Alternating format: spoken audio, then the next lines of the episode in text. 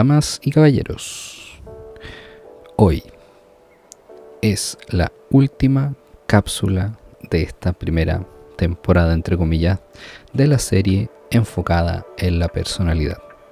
Que tal como lo mencionamos en los capítulos anteriores o en las cápsulas anteriores, nos vamos a enfocar ya sea en clúster o en grupos, así como también vamos a hablar de alguna de manera más individual.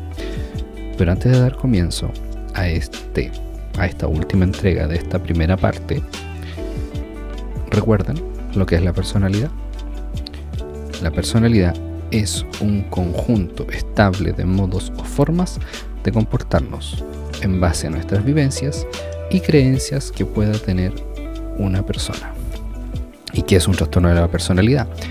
Es un patrón de experiencias y conductas que generan malestar y sufrimiento, tanto a nivel individual como social. Y esto se hace notar tanto a nivel cognitivo, afectivo, especialmente también influye en las relaciones interpersonales y genera una dificultad respecto al control de impulsos. Y al ser estable en el tiempo, cumple con esto de ser un trastorno de personalidad. Muy buenos días, tardes o noches, sea el momento en el que nos estén escuchando el día de hoy. Y tal como hablamos en esta introducción, comenzamos la última parte de esta sección con los trastornos de la personalidad del clúster o grupo C. Este grupo se caracteriza por tener pensamientos de carácter ansioso o más temerosos. Y bueno, ¿con quién vamos a comenzar en esta oportunidad? Vamos con el trastorno de personalidad por evitación. ¿Qué caracteriza este trastorno? Se caracteriza por la evitación o elusión de las interacciones sociales, en especial aquellas que implican un cierto grado o rechazo o crítica o humillación. A pesar de que añoran y quieren la interacción social, el temor o el miedo a perder su bienestar o que éste dependa de otras personas genera una sensación de inseguridad enorme. Por ende, se vuelven personas más solitarias, al no poder contar con una red social lo suficientemente adecuada que les pueda brindar el apoyo cuando éstas o estos lo requieran. Hay dos aspectos bastante particulares que influyen acá. En un principio, la baja autoestima y un sentido de inadecuación en los grupos sociales. Por otro lado, las personas con esta condición tienden a ser bastante tranquilas y bastante tímidas, ya que buscan pasar prácticamente desapercibidas fuera del radar de otras personas. Y cuando logran un mínimo de contacto, además del temor a la burla o a la humillación, agrégale o súmale que sufren o se preocupan de no ruborizarse o no estallar en llanto al momento de enfrentarse a un comentario o alguna crítica que les puede incomodar. ¿Con qué podemos confundir o con qué se puede confundir el trastorno de personalidad por evitación con el trastorno de personalidad esquizoide o la fobia social? ¿Qué podemos hacer en este caso para apoyar? Bueno, eh, buscar que la persona busque apoyo psicológico, apoyo farmacológico para el control o el manejo de los síntomas que esto pueda generar y apoyarlos en respecto a la creación de un autoconcepto bastante seguro y con construir un sistema de creencias que le permitan tolerar o mitigar el malestar que puede generar, generar perdón, una crítica. Ejemplo de este trastorno vamos a, a señalar tres y estoy casi seguro que uno les va a sorprender. Por ejemplo, uno de estos personajes es Jon Snow, que es tuvo una adaptación en lo que es el Juego de Tronos o Game of Thrones. Por otro lado, tenemos a, desde la saga de Harry Potter, a Hagrid. En más de una oportunidad podemos ver cómo este personaje se autocastiga de manera desproporcionada al momento de recibir una crítica o intuir que está cometiendo un error. Que muy probablemente nunca se confirmó, pero al tener esta idea lo lleva a esta conducta. Y también lo que lo lleva a ser una persona bastante entregada y sacrificada por sus cercanos, que a lo largo de la saga podemos ver que no son muchas personas, ya que él siempre se encontraba como bastante alejado del mundo, a pesar de que se le encuentra una cierta funcionalidad, pero hay una distancia muy marcada. Por ejemplo, podemos recordar cuando él va a hacer clases que le indica o le pregunta a sus amigos cómo lo está haciendo. Por otro lado, eh, tenemos al personaje de Bella Swan de la saga de Crepúsculo, principalmente por el poco disfrute que esta muestra dentro de los eventos multitudinarios, una excesiva suspicacia e intolerancia hacia el comportamiento de las otras personas. El siguiente trastorno de este grupo es el trastorno de personalidad dependiente. Este se caracteriza por un grupo de comportamientos enfocados en la búsqueda de atención al mismo tiempo que sea una tercera o un tercero que pueda satisfacer sus necesidades. Por ende, asumen un comportamiento de carácter más sumiso y de aferramiento. Tienen la sensación o la idea de que no pueden cuidar de sí mismas o de sí mismos y de tener un cierto grado de miedo temor o terror a la independencia. ¿Con qué se puede confundir este tipo de trastorno? Con un cuadro depresivo, trastornos de ansiedad, trastorno de consumo de sustancias depresoras como por ejemplo el alcohol o THC, trastorno de personalidad límite o histriónico. ¿Qué puede causar que una persona genere patrones de conducta que llevan a este trastorno de personalidad?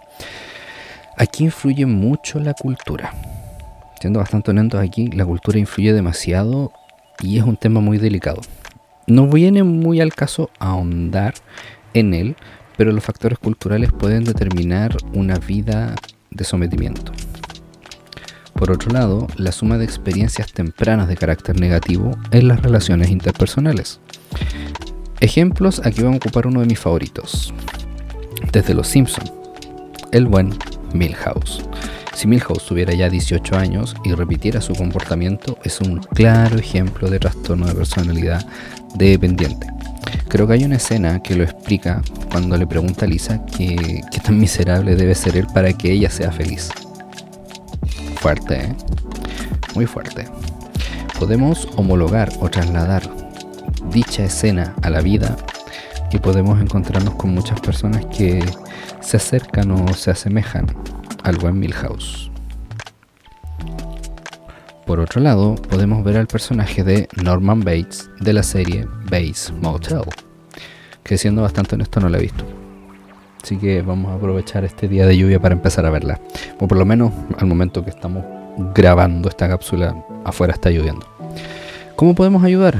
Aquí el tratamiento psicológico va enfocado en resignificar las relaciones interpersonales, las creencias propias, desentrampar alguna historia no resuelta o un significado no resuelto que motiva a mantener o sostener en el tiempo dicho comportamiento. Nos guardamos el trastorno de personalidad más conocido, más manoseado a nivel argumental, casi todo el mundo se adjudica para justificar sus actos. Sé que lo estaban esperando desde el momento que dijimos que íbamos a hablar de personalidad. Hay una película en base a aquello. Tal como dije, estaban esperando esto para justificar el ser en extremo ordenadas y ordenados. Pero vamos a explicar lo que es el trastorno de personalidad obsesivo compulsivo. Este patrón de conducta se caracteriza por una exagerada preocupación por el orden, perfeccionismo, control y rigidez en las ideas. Esto lentece o genera tropiezos al realizar alguna tarea o realizar alguna actividad. Este grupo de personas tienden a ser solitarias y solitarios al momento de realizar una tarea, debido a que por lo general tienen la idea de que nadie lo va a hacer como ellas o como ellos, o necesitan hacerlas, hacerlo ellas o ellos para que las cosas salgan bien. por ende dudan o desconfían en la ayuda de otras y otros. Existe la idea de que hay rasgos en las familias compulsivas en donde las emociones se encuentran restringidas. Y es muy común el perfeccionismo. ¿Con qué podemos confundir este trastorno de personalidad? Con el trastorno depresivo, con el consumo de sustancias, trastorno de personalidad evitativo y trastorno de personalidad esquizoide. Una de las estrategias para sostener el control por parte de las personas obsesivo-compulsivas es por medio de horarios y procedimientos y listados muy minuciosos, a tal punto que el objetivo final no importa, ya que se pierde el sentido de aquello por la excesiva atención al detalle. Estas personas se dedican a trabajar y a producir en exceso. Inclusive, la expresión de afectos es considerada o puede ser considerada una pérdida de tiempo. La planificación del futuro es a gran detalle y no hay un mayor deseo de cambio. Estas personas suelen ser muy entusiastas, exigentes y rígidas respecto a problemáticas morales, éticas o valóricas. Al aplicar principios morales muy rígidos, es muy complejo y muy difícil de que estas personas puedan aceptar la existencia de una idea diferente. Por lo mismo, o por ello, son muy o en exceso autocríticas y autocríticos. Como ejemplo acá entra uno de mis personajes favoritos de Marvel, que es Mr. Fantastic o el Señor Fantástico, que a pesar de ser uno de los más inteligentes dentro de lo que es el universo Marvel, este ha sacado provecho de su talento intelectual en base al trabajo en extremo disciplinado. Por otro lado tenemos al personaje de Melvin Hoodle de la película Mejor Imposible. ¿Cómo ayudar en estos casos?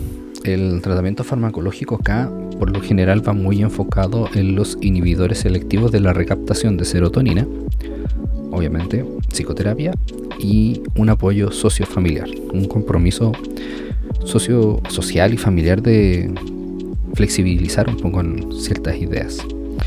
El tratamiento, tal como les digo, se enfoca en flexibilizar en el sistema de creencias de la persona. El desafío es que una conversación terapéutica puede resultar tan interesante, tan ah, de una calidad en detalles tan rica, que puede llegar a carecer de afecto.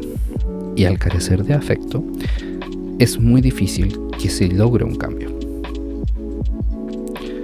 Y, estimadas, estimados, este ha sido el paso y el camino por los trastornos de personalidad del clúster o grupo C, de los ansiosos y los temerosos.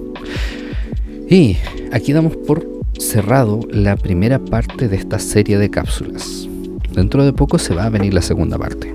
Ya hemos dado una vuelta por los tres grupos de los trastornos de la personalidad. Hay más preguntas, hay más dudas que las vamos a resolver.